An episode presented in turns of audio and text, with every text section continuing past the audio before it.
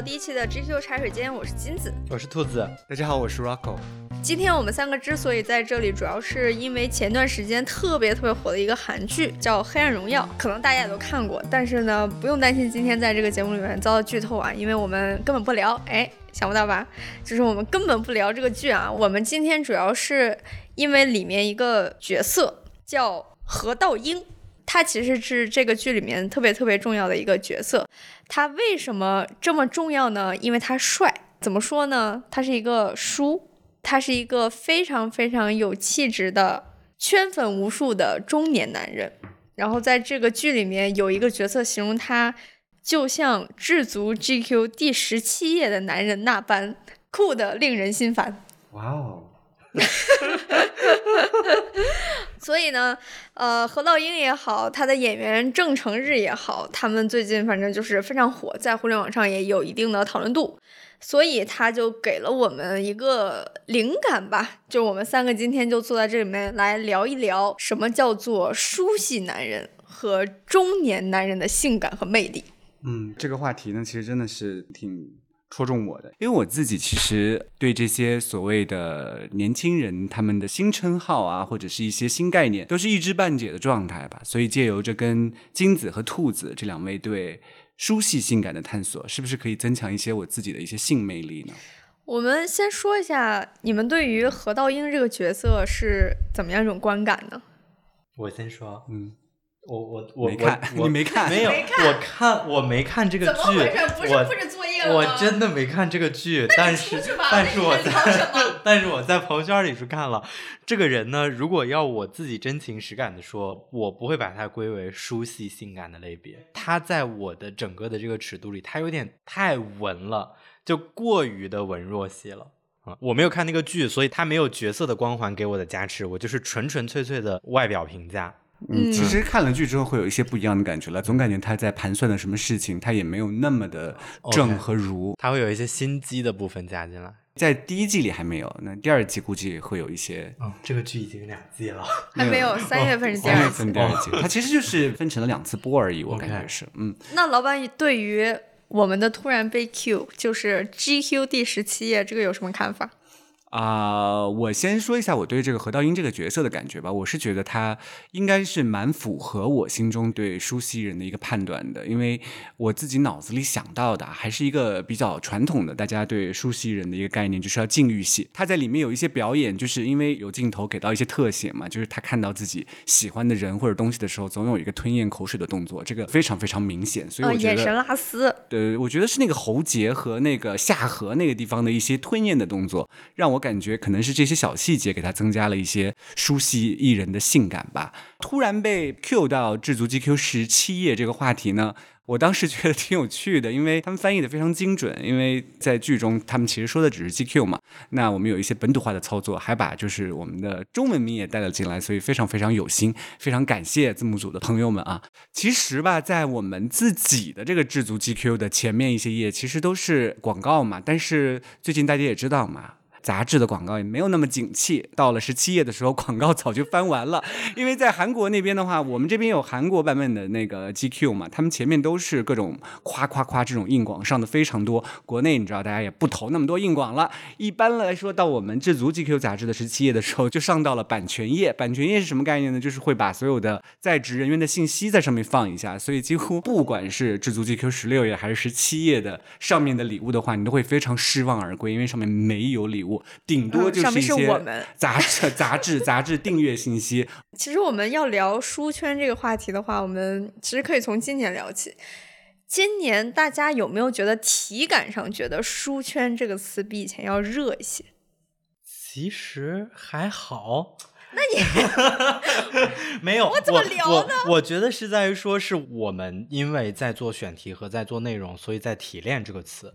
我觉得书圈这个现象是被大家感知的是很明显的，嗯，但是在整个的这个公众的舆论场里，其实并没有很直接的把书圈这两个字拿出来。可能在 B 站的一些影视区 UP 和吐槽区 UP 里，我觉得大家会 Q 这个词汇会多一些。其他的，我觉得在更广泛的观众和粉丝的群里，应该大家其实心里不一定有这个概念，但是我觉得它一定是有这个划分的，但不一定有明确的把这个概念提出来。嗯，所以其实我觉得这是为什么那天，因为我们有一个选题群嘛。今天这个播客之所以有这个选题，其实也是因为我们在这个选题群里突然聊起了书圈和中年性感这个事情。然后那个群平时因为是一个你只要说话就很容易被分配到工作的一个群，所以其实很少有人会在里面说话。但是聊起书圈之后，就所有的同事突然就是都不再潜水了，然后大家都有各自的意见。我们就发现说，其实关于到底什么是书圈，然后书圈应该有什么样的特。特点，然后它大致包含哪些人，它的发展历程是怎么样的？其实没有人系统的梳理过。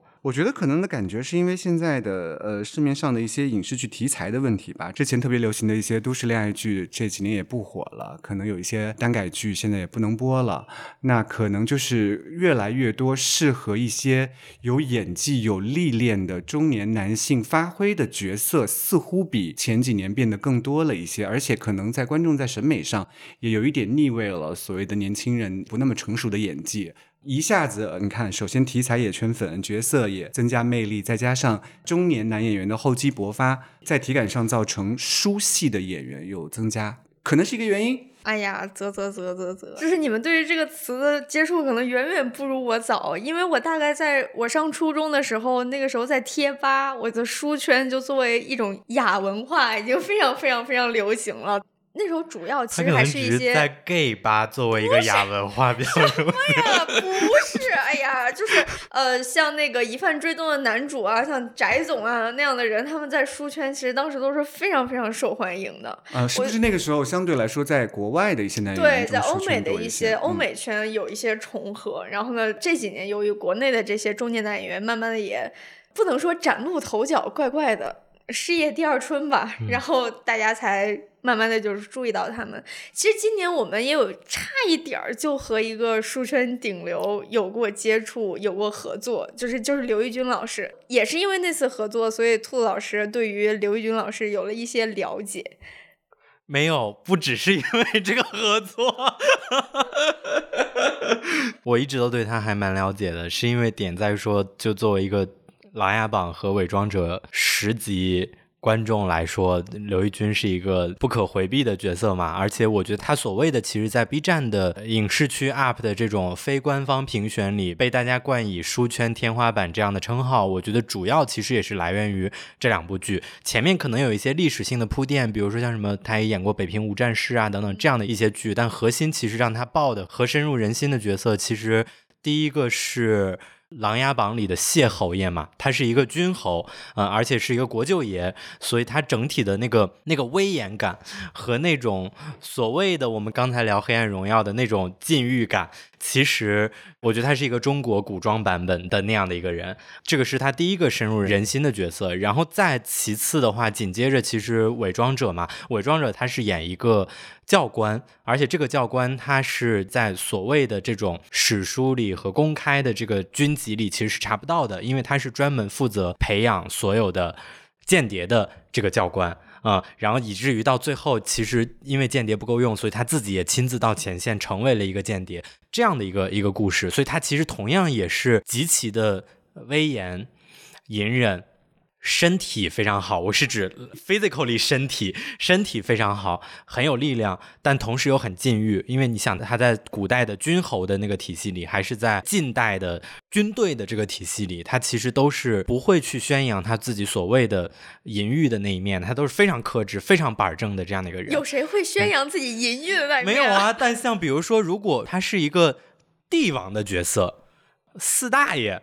对吧？啊，他就可以光明正大的去讲很多他的韦小宝之类的，韦小宝之类的都可以。对的，他他所处在的那个，他虽然也是权力体系内，但他的那个地位，他就是可以纵欲过度，他就是可以花天酒地、酒池肉林的。他自己所在，我我说的那个刘奕君哈，他所扮演的这个角色，往往是在巨大的权力体系内里的一颗螺丝钉。他又是在里面，其实有一定的身份和角色，但他又严格的服从于他所从属的这样的一个权力体系，这样的一个人，所以他其实很如履薄冰，然后同时又大权在握，同时又禁欲，嗯，就是一个又强大，呃，又有很多秘密，然后又很危险的男人。对，大概是这样的一个角色光环。然后大家为什么会觉得刘奕君在这些剧里有性张力呢？我我就说一个很典型的。剧情，其实就是他在《伪装者》里进行到后期的时候，因为胡歌演的那个角色，他有一定程度上的不受控嘛，他有非常非常多自己想做的事情，所以作为一个所谓的打引号间谍来说。他其实经常刘奕君给他的命令没有贯彻执行的，所以刘奕君就从所谓的大后方来到了上海的前线，来去探查这件事情。那他来到前线的时候，胡歌自己已经做了一件违规的事情，他已经逃跑了，消失了。然后剩下的是就宋轶演的那个女间谍和另外一个不重要的人，他们留在这儿。然后宋轶就很开心的回来，走进到他们的这个基地的这个屋里，嘴里叼着一颗棒棒糖，就很开心。进来之后。突然发现刘奕君在这儿等待着他了，他一下整个人就呆住。刘奕君就非常生气嘛，他有很多的怒火要爆发，但他没有爆发。他做了一个什么事情呢？他就把宋轶嘴里的棒棒糖抢过来，他说吃了。对，他就抢过来，然后这个镜头大约是持续一到两分钟，就是拍刘奕君拿着这个棒棒糖走到他自己的那个那个那个大爷的他两个人在舔棒棒糖。大爷的椅子上坐下，然后开始舔棒棒糖，就是他自己舔，他没有和宋轶一起舔，但这个棒棒糖是之前。宋轶一起舔，这是什么画面？因为我没看过这个剧，所以我就听我的描述，就是这这个这个棒棒糖之前就含在宋轶的嘴里，宋轶呆住了嘛，所以他从宋轶的手里拿过来，然后他自己接着舔，他大概台词表达的意思是：你们在大上海过得很舒服啊。我自己都从来没吃过这玩意儿，他就拿着那个棒棒糖舔了一分多钟，然后那个镜头也很干净、很简单，就静止的镜头怼在他的脸上，展现他舔棒棒糖的过程。当然，他舔的不是情色的舔，他就是一个中年男人没吃过这东西，有点笨拙的舔。但是你就发现那一分钟的镜头极其的有新张力。他最后还给宋轶了吗？他最后咬碎了，来表达他的愤怒。哦，那还好，吓死我了。这我我是知道，基本上关于刘军老师在 B 站的每一段剪辑里面都有这一段，非常非常的出名，名场面，就是。我真的很想说，就是大家真的不知道刘军老师也会上网吗？刘军老师自己看到这些剪辑，不知道是什么样的心情。哦，我看着真是，我现在面前是真两张花痴的脸。没有没有，我能感觉，但我没觉得 这这不是花痴，我我是就是纯粹觉得很幽默，因因为看兔子，就是兔子现在脸有些红。没有，因为他很好。但我听你们说这么多，就是感觉所谓的书系人。本身就跟角色太息息相关了，还好我们在线下没见过刘奕君老师，要是见了的话，说不定会有一些别的维度的了解，可能就打碎了这个光环。其实说到书系人的话，是听上去感觉好像不能生活在真实的生活中，因为你说的那些情节，我们其实很难从真实的生活中那么细致的了解到一个男演员的私人生活。我觉得是的，我觉得是的，我觉得我们今天在谈论的书系，其实更多的都是我们通过。公众媒介构建出来的形象。我说一个吧，我说一个跟角色无关的。嗯，这两年我发现一个令我非常费解的人也变成了书，就是陈楚生。就是为什么呀？我觉得他其实 诶长得还不错。现在你去网上搜索陈楚生，然后你会发现新生代的粉丝会叫他叔。对零零后来说，确实是叔了。也确实是叔，但是就是对于我们九零后来说，你知道，是我们小的时候。一人一票，一人一个短信投上去的，就是相当于蔡徐坤某一天也会变成一群人的书，我就会觉得，对，就叫他坤叔，我就觉得哇，难以理解。你知道陈楚生有一个视频非常的火，也就是他身为叔这个角色非常令人津津乐道的，就是他自己自弹自唱他那首《姑娘》，他弹着吉他。然后陈楚生的手非常的好看，非常的修长，然后整个手啊就在那个吉他上面游走，不知道为什么大家就是盯准那个手，然后截取了一个手部特写，就因此浮想联翩，就会觉得哇，就是把自己想象成那把吉他是吗？就是莫名其妙就感觉哇，好像很有。就是突然感觉他很有魅力。我其实我自己不太能理解大家对于某一些局部的迷恋了，但我觉得不是我，我是指网上的一些形象。我有一个朋友，就是不是我。嗯，是不是？站着说话不腰疼的话，是不是大家现在年轻人的恋爱生活都比较沉醉在某一些自己构建出来的一些想象中，而不是真实的去去被人拨弄。不，我不确定哪个好了，我只是觉得这是我一个八零后非常前的八零后，让我觉得非常费解的一个事情。那如果非要你说一个书的话，你觉得是谁？让我展开我就是丰富的想象力啊、呃稍微的去搜索一下。我是觉得，呃，西岛秀俊他在我心中算是一个非常典型的书系艺人。在我心中，我对书系艺人是有一个蛮严格的标准的。但是，即便我如此苛刻严格的标准之下，西岛秀俊也是当仁不让的入选了我心中的书系艺人。在我心中的书系艺人，第一点就是必须不是属于那种天王系艺人，比如说像西岛秀俊，他年轻的时候跟木村拓哉不是演过。爱情白皮书嘛，非常嗯经典的一个日剧。在那个时候，其实西岛秀俊也是帅的，只不过站在了花样美男木村拓哉旁边光芒完全被压制了。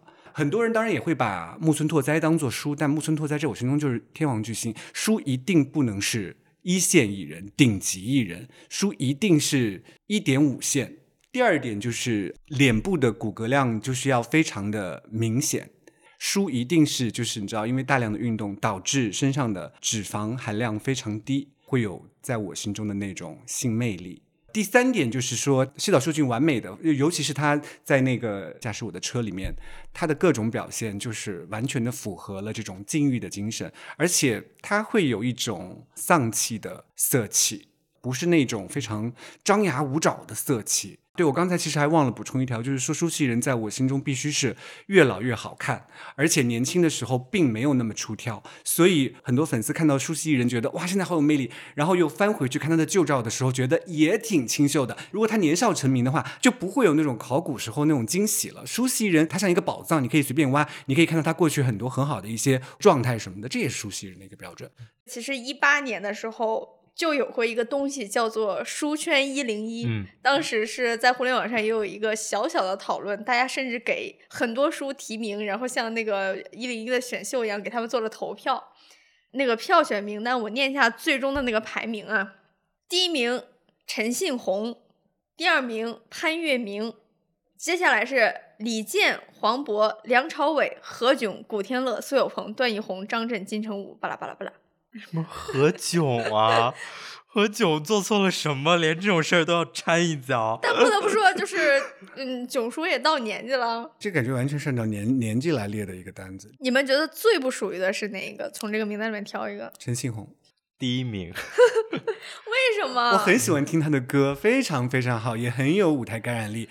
只不过他有点胖啊，不是说胖不好的意思，胖也可以成为旧戏薄戏艺人，就不一定要非往书戏艺人这个圈子里挤。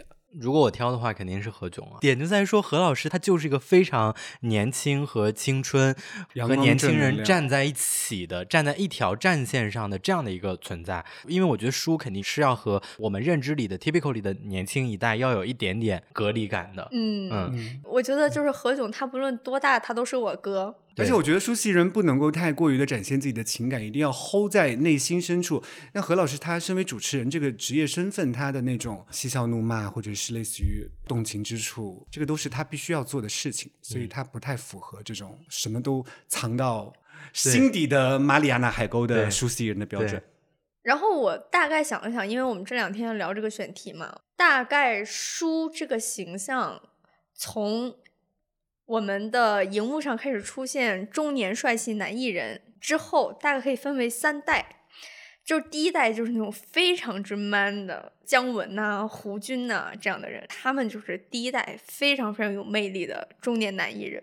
然后从他们之后，我觉得有第二代。第二代的话，你会觉得他气质上会有一些微妙的转变，比如说像吴秀波、段奕宏，还有张震，这样你就会感觉他们比第一代的这些男艺人好像多了一丝秀气，少了一丝肌肉。嗯，然后到了第三代，其实也就是很无限接近咱们现在的一代，就大概就是王凯、刘奕君、于和伟，更多一丝那种儒雅。后来我觉得一个非常明显的分水岭就是吴秀波，因为吴秀波老师他当年打出来一个标签是雅痞，这个雅和痞之间的配比，就是这两个元素孰轻孰重，其实是非常有意思的一个变化。就可能从前第一代的书系男星，他们可能是更多是痞，嗯然后更多的是阳刚，然后后来这个雅的浓度慢慢的上来了，直到变成了现在这种。啊、看起来像绅士那种举手投足非常非常的有礼仪，然后非常优雅的那种形象。如果雅痞可能还是五五对开的话，那现在的书系书系的男艺人可能更像是绅士当中的害群之马。他在绅士当中也不是那个在饭桌上跟所有人相谈甚欢的，对嗯他永远是一个在绅士当中的有一点小边缘的角色。而且我觉得他还他 maybe 还有一点外焦里嫩的那种感觉。初代的雅痞的这个配比可能是痞为外，雅为内，但现在会更多的会倾向于雅为外，痞那不就是？闷骚吗？我觉得有闷骚这个元素在啊，有些是闷骚的呀。就像那个《黑暗荣耀》里面有一个角色评价我们的大叔何道英，呃，有些人可能一看就是个畜生，但是像何道英这种人，你需要凑近看才发现他是个畜生。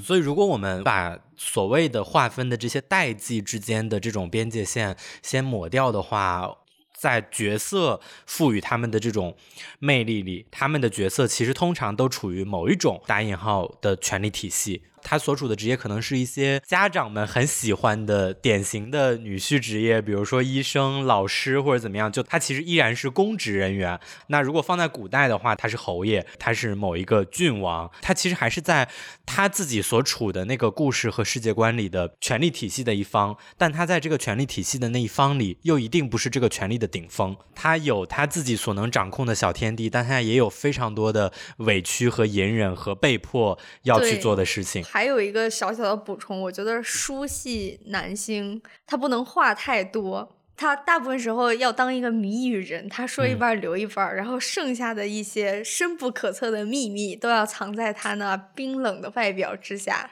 等待你去发掘。话太多的人永远是做朋友比较合适吧？话太多的人可能就做变成了朋友也不合适，可能总是要有一播些热比较情的人合适吧。那所以我们聊到现在，其实也没有说到底书是啥，我觉得很难给这个东西下一个定义。那我觉得为了明确这个，我就是准备了一个小小的环节，我们就来在不断的做题之中接近这个书的核心吧。请听题啊！如果一定要在以下的人之中选出一个书，你会选谁？OK，第一组：巩汉林、郭冬临、潘长江、黄宏、林永健、冯巩和范伟。必然是范伟啊，为什么？这个你就不带想一下？标准答案，我想过了，这题很难吧？你稍微想一想，你给我非常点尊重。好讲因为点在于说，你前面的这些人，他的荧幕只有快乐。你能明白吗？就是他的所有的荧幕形象都是快乐和喜剧的形象，但范伟其实他离开春晚和不演小品之后，他有非常多的影视作品是邪魅的形象、邪门儿的形象，无论是刚刚的那个断桥也好，还是更早之前的一句顶一万句等等，早已经不是卖拐里的那个范伟。我觉得你可以说他的角色是一个呃负面的形象或者反面的形象，你很难说他是一个邪魅的形象嘛。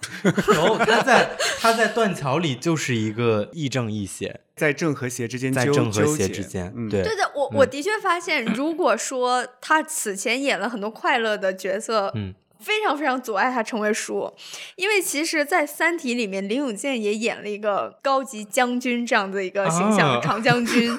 他那个将军是一个非常非常严肃的、非常把控大局的，然后也有很深的秘密在心底的这样的一个将军。所以将军出来的时候会说干嘛呢？干嘛呢？然后所有的人，所有人在弹幕里都会说大锤八十。对啊，蛮影响的，蛮影响的。我如果要选的话，我这里面真选不出来，因为我相对来说不是那么 care 角色魅力的一个人，因为我觉得角色是角色，演员是演员。那这些演员的话，在我心中都很好，这只是不属于这个范畴。不行，你一定要选一个，这就是这个题的意义。陷入太了沉默。难了，太难了。如果我一定要选的话，嗯，我真的真的真的要 pass 这个东西，我不行不行。那就给你一张 pass 卡，后面你就没有这个机会啊，你后面就没有机会了，你使用了这个 pass 卡啊。第二组：孟非、张绍刚、汪涵、华少、戴军。这一组很难哎，我觉得为这组什么我是真觉得的没办法选哎。我觉得答案都已经就是答案就写在题面上啊，没有啊，这就选汪涵啊，肯定是汪涵啊。汪涵是这里最接近吴秀波的一个人啊。嗯，嗯 为什么？难道还是张绍刚老师吗？张绍刚他真的是我的老师，我不能选他。他也是我觉得问，他也是我题可能是的老师。问题可能就是真的，我们刚才你们不是说了一个标准吗？就不能话太多，你这些都是主持人，主持人话太感觉多了话太多了，如果让他们就是闭嘴，对全部都静音，那就汪涵吧。嗯，外形稍微的接近一点，我觉得。我孟非吧，那那那那往下进行第嗯三组啊，吴京、甄子丹、成龙、赵文卓、李连杰，请作答。这里面真的没有输，这这那不选吴京吗？吴京难道不是你心中的永远的帅哥吗？可是帅哥不一定是输啊，我们现在不是在选输吗？而且我也没有觉得吴京是我心中永远的帅哥。当然，吴京老师很不错，我很尊敬他。但嗯，硬选的话还是要选吴京。嗯，硬选的话选李连杰，我我会在李连杰和甄子丹之间摇摆。这些都是呃娱乐圈的大前辈了，是我觉得有点把他们称为书系艺人，感觉有点怪怪的。对，就就就还是年龄感的问题，嗯在我心中，书系艺人一定要有一个可能在在在在五十以下吧。对，就感觉你你把他们肖想为书都有一些冒犯。对，而且我觉得这一组核心难选的点在于这一组的这几个人都太成功了。就我觉得这一组其实几乎都已经是天神坛王巨星神坛上的人天王级的人了。要有一些小小的落魄，也不用落魄，但他不用是天王，因为如果是天王，就大家不会再对他出来会自带闪闪金光的对感，觉，他会有一个现实扭曲场的这样的一个感觉，他不会，嗯大家不会再对他去产生一些其他的想象或者他的另一面的一些一些构想，其实我觉得很难了。对，我是觉得嗯书系人真的是需要，他不是说你凑近一看发现他是畜生，你是要盯着他看一会儿才能够嗯品出他的好的这种人。让天王巨星一出来之后，哇哦，巨星，然后就没了。我觉得在公众媒介上，大家看到的他们更多的就是你知道信息他没有办法，他没有办法，就嗯是展现自己那种所谓的一种变幻莫测的内心。对嗯，他所有的东西都是写在脸上，所见即所得。那嗯书系艺人的话，可能是玩味。好，那最后一组啊，其实我觉得放在这些动作硬汉组，如果是从天王巨星来走的话，你们就梁朝伟算嘛？因为他当然也是非常的天王巨星，但是我如果你把觉得他放在这里的话，我一定会毫不犹豫的选他。嗯，因为我觉得他把、把他嗯放在刘德华旁边，那两位都是非常优秀的演员、嗯前辈，但是他的这种亦正亦邪的气质，他自己自带的那种神秘莫测的气质，也会嗯让他更输一点。嗯，刚才从我脑中溜走的人是李亚鹏。如果李亚鹏和吴京一定要选一个，你觉得是谁？李亚鹏嗯，李亚鹏，但李亚鹏会喝茶耶。输可嗯以喝茶，书书跟喝茶完全不冲突啊。嗯，我觉得喝茶这个习惯，老干部气息，其实 in a way 也算是书系艺人的呃一个标签之一吧。喝茶 OK 的啦，啊喝茶真的 OK 啊。那即使他喝茶的时候会发出这样的声音吗？那是他茶太烫了，你让它晾一晾就好了呀。哦还好，还好，嗯，你看棒棒糖都都能够舔一分，两分钟可以了，可以了，可以了。最后一组啊，何广智、徐志胜、沈腾、刘波、呼兰、王建国，你选谁？呼兰。我对不起，我啊打 打打破了自己的要求，因为我在我心中舒淇人就真的脸上真的得有骨骼感，不能有过多的堆肉。但只是我觉得他太可爱了，可能我选他的原因就是因为他他其实不到书，他年纪那么小，就是嗯他，他们当然都不是书，我是说，呃，十年之后他们之间一定要出一个书的话，你选谁？呼兰。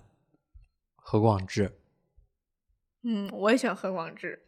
但是我是觉得，像呼兰的话，其实相对来说吧，他呃在现在的脱口秀人里站住了一个所谓的更 sophisticated、更复杂一点的。然后在这个领域如果过关，他以后十年的岁月在他脸上雕刻出一些棱角的话，maybe 他会是一个蛮熟悉艺人的。不，我感觉呼兰就算再过二十年，就是他都会是那种，哎，呼兰叔叔给你棒棒糖吃啊，但是他不会是那个把棒棒糖从你嘴里拿走的人。嗯，十年可以改变一个人很多，不一定了。但我是觉得他的硬件条件和他的那种所谓的内存条件，嗯在我这边相对来说更符合一点。因为广智也挺帅的，那个骨骼长得也很好。因为我当时在在在年度人物活动上看到他的时候，我觉得他的下颌角非常高级感，有那种线条感。但是他讲的这些段子有一点点，他以自嘲为主，所以我觉得舒淇人他好像不应该这么去剖开自己的一些伤疤，扒开了，然后去逗大家发笑。他应该是把自己隐去，他口中永远是别人的事情，他自己的东西永远都是藏得非常好好的。所以你们嗯觉得书的第一个最根本的定义就是，要帅。要收，如果是第一个的嘛，如果我们现在来归纳一下这个规则的话，就是我们认为如何让一个人成为一个书，首先就是就是他俩认为啊，但是这个其实 帅的话，每个人对帅的定义也不一样啊。我跟兔子对帅的定义就不一样，所以嗯，其这个实很难。为了让大家为了让大家体会一下兔子和我们对于帅的定义有多不一样，兔子请说出你心中排名前三的大帅哥。陈建斌、雷佳音没有了。我是不是一如既往，从没有书圈这个定义开始，其实我就在关注一些书圈的人。雷佳音 somehow 其实也是书圈了，只是我们没有在讨论他。我觉得雷佳音像我舅，不像我叔。我觉得叔就是一个离你很远的一个很清冷的一个遗世而独立的形象，但是舅就是那种过年了会和你一起玩摔炮的人。有道理，是救的，西人嗯挺好的，救西人多亲切呀，对不对？不是所有人一看到一个人就脑子里要脑补跟他发生点什么，就是 enjoy 一段 摔炮的时间，不是很好吗？共度春节时光。对呀、一起对，所以嗯在我看来，书的一个非常非常重要的定义就是它一定要有神秘感。就像我们刚才说的，为什么很多主持人你很难把他想象成书？因为像主持人的话，他也想要控场，他绝对不会让一个话掉下去，所以总会想办法让这个话茬儿接起来。但是书的话，可能就是说话说一半藏一半，就是让你去品味他的这种意思到底在哪里，让你更加浮想联翩。话少，我觉得也是一个蛮重要的点的。嗯，嗯，我觉得在我的观察之中，一个最最基础的东西就是书要这个角色要很强，他不能为自己的强而感到骄傲，他一定要有一种脆弱感在里面。就你们在聊的是这个角色，还是这个演员，还是说把他们混为一谈在聊啊？我觉得我们可以把它混为一谈再聊，因嗯为不论是角色还是演员，归根结底，大家喜欢的书都是一个人为捏出来的角色，嗯既不是角色本身，也不是演员，而是就像是一些对于他们的一种二创。对嗯对对甚至都不是这个演员本身的，他们自己团队规划出来的二创，对。而是类似于网友自己的一个一个一个想象。脑补的二对创，，大嗯家爱的是他们 B 站剪辑里面剪出来的那个形象，嗯。嗯，他们同人文里面写出来的那个形象。嗯。就偏个题，我会感觉书这个形象不咋像正常人的那种邪邪的感觉在身上，就是拧巴或者就是是一些嗯拧巴、压抑，然后也不跟你说话，当谜语人，说一半留一半。但是呢，又让你感觉啊，他心里有一个小小的后门，等待着有人能够走进他的心里，并且你在治你在开愈他。车吗？什么呀？我是说，心里有一个小小的后门。所以他是需要有一点，像你这么说的话，他是需要有一点脆弱感，他是要给你去拯救他，留有空间的。对，很多东亚的言情小说，呃，以我看来吧，一其中的一大母题就是我治好了帅哥的心理疾病，并且这个世界上只有我能治好这位帅哥的心理疾病。我觉得很多人就是迷恋他们想象中的书，可能就是迷恋着啊，就是这个人。他如此的神秘，如此的强大，如此的不近人情，但这个世界上只有我能接近他的这种快感。嗯一种精神的榫卯结构。很多年以前，就是在我还是个少女的时候，我因为玩光荣系的游戏，你我现在也是个少女啊？谢谢，就是我在玩光荣系的游戏的时，少女，有有必要这么开心吗？就是我在玩光荣系的游戏的时候，我特别喜欢曹操这个角色，就是三国的那个曹操。就我现在以我现在的目光来看，我觉得他就是一个书系的形象啊。你想，他又强大，然后又有很大的精神压力，他必须得是吧？他必须得四处征战，他要勾心斗角，他还很脆弱，他脆弱到有严重的偏头痛。但是与此同时，如果他的内心深处 有一扇小小的后门。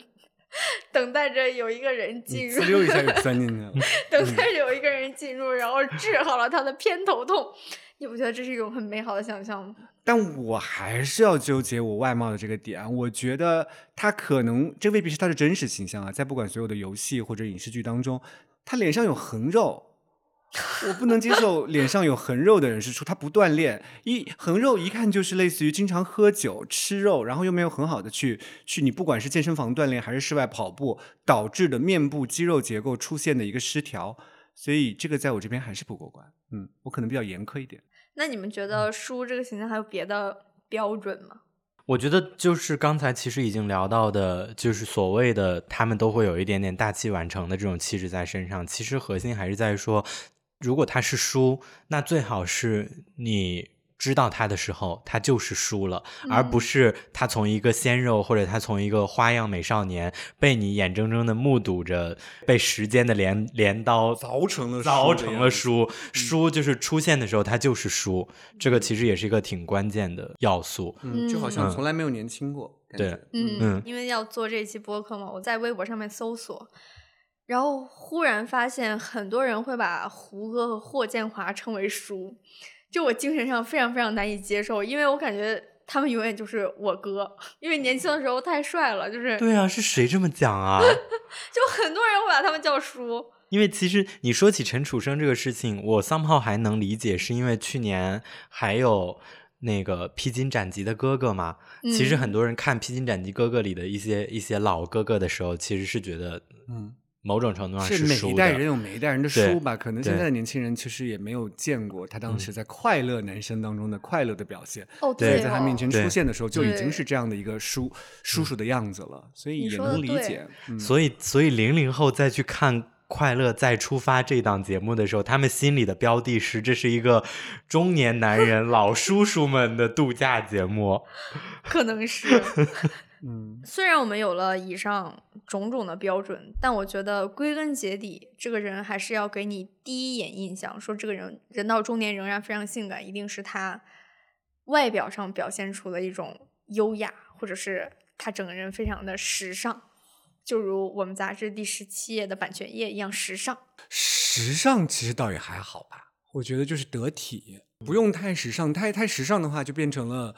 呃，我们经常看到的那种 时装周的街拍大叔，这也不能被称为是书系性感，我觉得。那其实今天听到最后，差不多也想给所有听到这里的朋友一些实用的建议。我们几个作为时尚杂志编辑这样的一个身份，就是怎么样打扮自己、拾到自己，才能把自己变成一个人到中年仍然非常性感的书呢？我第一个建议就是坚持。跑步吧，或者骑行。我们说一点，我们说一点，用钱就能买到的东西，不要搞这种用毅力才能办到的东西，这样会很劝很劝退。可是问题就是在于，你如果没有那个好的底子，其实穿什么都不会有那种舒适性感的，你可能是时髦性感。我觉得，如果是往韩范儿去讲的话，可能 maybe 我觉得是作弊的物件是高领衫。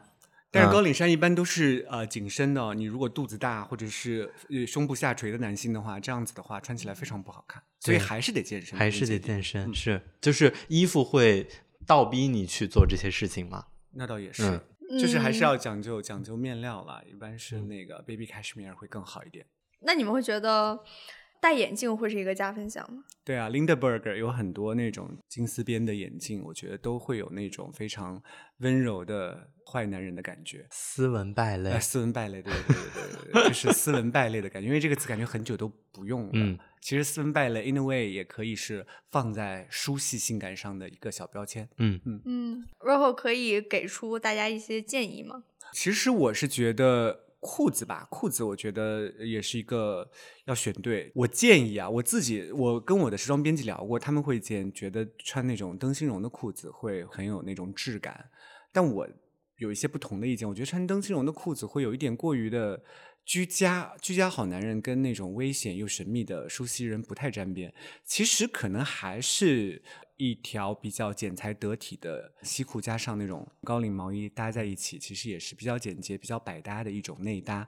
然后这样子的话，还能显示出你比较优越的臀型。因为你如果穿灯芯绒的裤子的话，不是牛仔裤那种贴身的感觉，完全显现不出你的臀型。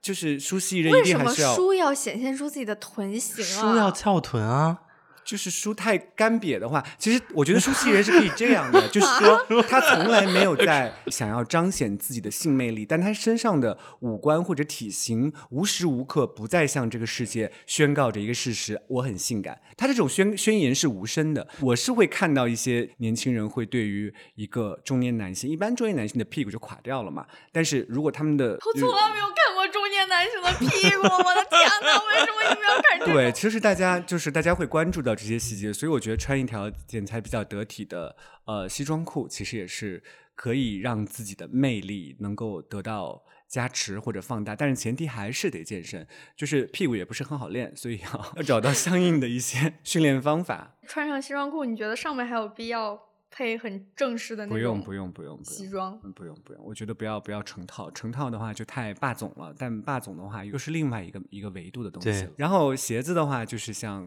你穿西裤的话，就尽可能就休闲西裤吧，就不要配那种特别正经的那种 dress shoes 了，配一个类似于那种麂皮的。有一点点像一脚蹬的那种休闲鞋，像 Laura Piana 出的那种 Summer Walk，我觉得就又显品味，又能显得 effortless，然后又能让整体的装扮不会显得那么用力。大家可以去看一下我们下面贴的图，会给大家一些这种有点像传鞋的感觉，我觉得是。所以书的隐藏要素是要有钱。对，没错。你都已经，你都已经就是又处在一个高位，又很有能力，然后平时还那么有心机，你要还赚不到钱的话，那什么样的人可以赚到钱？这个就是 书心中满满的压力和无限的秘密，只能通过购物来缓解。都只能留在 SKP。好，虽然老板讲了很多我买不起的东西，但是没有关系啊，我们会把这些图都贴在下面，然后大家找一些找一些同款其实就好，未必就是一定要 exactly 那个牌子的东西。嗯，最重要，其实健身不花一分钱啊。再补充一点，我觉得舒系人身上的肉一定不会是死肌肉，就是如果一看就是很明显。在我们在抖音啊，或者是小红书上刷到的一些健身系的博主，他们在在健身房挥汗如雨练出来的那种特别明显的，甚至有一点呃囊肿感的肌肉，其实一定不是舒系人的要领。舒系人一定是那种英文上有一个词叫做 semi-muscular，是那种薄肌感的词，但也不是在户外做粗活练出来的那种特别那种筋肉人的感觉，就是练着练着，然后还注意一些饮食配比，然后还非常注意啊这个地方练多了，这个地方练少了，它是非常精心维护的一种身材。嗯，一种注意小肌群调整的，对对，exactly，很有心机的这样的一种练法。对，因为他很禁欲嘛，他很克制嘛，腹肌的练练就和和保持一定是要有非常强的意志力，所以由此可见，呃，舒系人的意志力一定要显著的高于常人。虽然综合我们上面讲的所有东西，就是当书是一件又贵又难的事情，但是我们会把刚才提到的所有东西都贴在下面，然后大家可以量力而行，然后喜欢的话就买，然后或者也可以找一些类似的同款。那我们第一期的 GQ 茶水间差不多就到这里。感觉什么都没聊出来，我们几个人观点是，其实我觉得蛮好的，agree to disagree 是我们这个 GQ 茶水间的一个一个宗旨之一吧。我们聊一个话题，每个人都有不同的看法，到最后我我们也 不尝试去说服对方，因为都说服不了对方，所以这个就叫做一个永远无法达成一致意见的茶水间。挺好的呀。我就是大家都可以对兔子老师的对于帅哥的审美不是求同存异，好挺帅的，挺帅的，尊重尊重啊，尊重大家。但是你知道吗？有一种挺帅的，就是呃，挺帅的，对对，有一种挺帅，挺帅的，也、我们大家挺帅的。挺帅的，挺帅的，挺帅的。好好好，所以我们第一期的 GQ 差时间差不多就到这里了。本期节目由金子、兔子和 Rocco 主持，Ari 和赛赛制作，片头及片尾曲由众卿制作。欢迎大家在喜马拉雅、网易云音乐、小宇宙、苹果播客等泛用型播客客户端订阅我们的播客。我们下期再见啦！拜拜拜拜拜我。去健身去了。明明是去吃饭。